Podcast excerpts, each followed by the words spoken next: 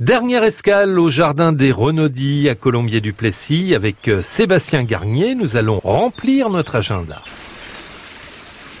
Il y a beaucoup de choses qui sont organisées euh, au fil de l'année euh, dans le jardin. Mm. Il y a un rendez-vous qui arrive très rapidement d'ailleurs, c'est la fête du miel. Oui, le prochain 22 août, dimanche, la fête du miel, un rendez-vous qu'on organise depuis plus d'une dizaine d'années avec euh, Ange Bigot, qui est notre apiculteur préféré, qui propose ici des, ruches au sein des jardins. Et ce dimanche 22 août, eh bien, il fait la récolte devant le public. les visiteurs peuvent être à 3-4 mètres des ruches.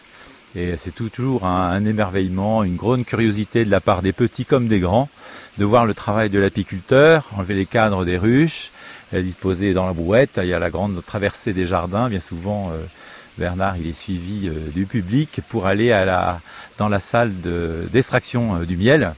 Là encore, le visiteur peut, peut, participer, peut regarder comment ça se passe, et puis à la dégustation évidemment à la suite.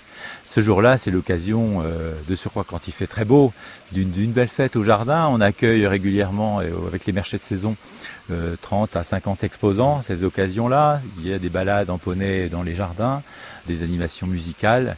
C'est une belle occasion de donner un autre visage au jardin que celui qu'on peut trouver au quotidien quand on vient se balader en individuel. Et c'est tout l'enjeu de ces événements qu'on propose ici au jardin de Pâques jusqu'à la Toussaint pour donner euh, un autre visage et renforcer l'intérêt d'y revenir plusieurs fois en saison. Alors de Pâques à la Toussaint et à la Toussaint, il y a le grand rendez-vous euh, qu'on connaît tous quand on est mayennais. Hein. Oui, je l'imagine bien, la fête des citrouilles, deuxième dimanche d'octobre, depuis 26 ans cette année. C'est l'occasion de valoriser l'hectare de courges qu'on produit ici au jardin, 80 variétés.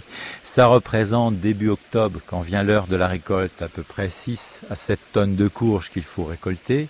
Euh, pour les mettre en valeur dans les jardins pour des décors assez sympathiques, pour les proposer en exposition vente. Vous avez déjà la date euh, en tête? Ce sera le 10 octobre. Le 10 octobre. Exactement. Sébastien, merci beaucoup pour euh, cette visite. Avant de se quitter, je vais, je vais repasser par l'accueil où Catherine va nous rappeler quels sont les horaires d'ouverture des, jardins des, des Renaudis? Oui, bien sûr. Alors le lundi de 14h à 18h et du mardi au dimanche de 11h à 18h. Merci, merci de votre visite et à très bientôt dans les jardins. Autre découverte la semaine prochaine, nous en saurons plus sur la chouannerie et la révolution en allant visiter le musée du même nom à Saint-Ouen-des-Tois.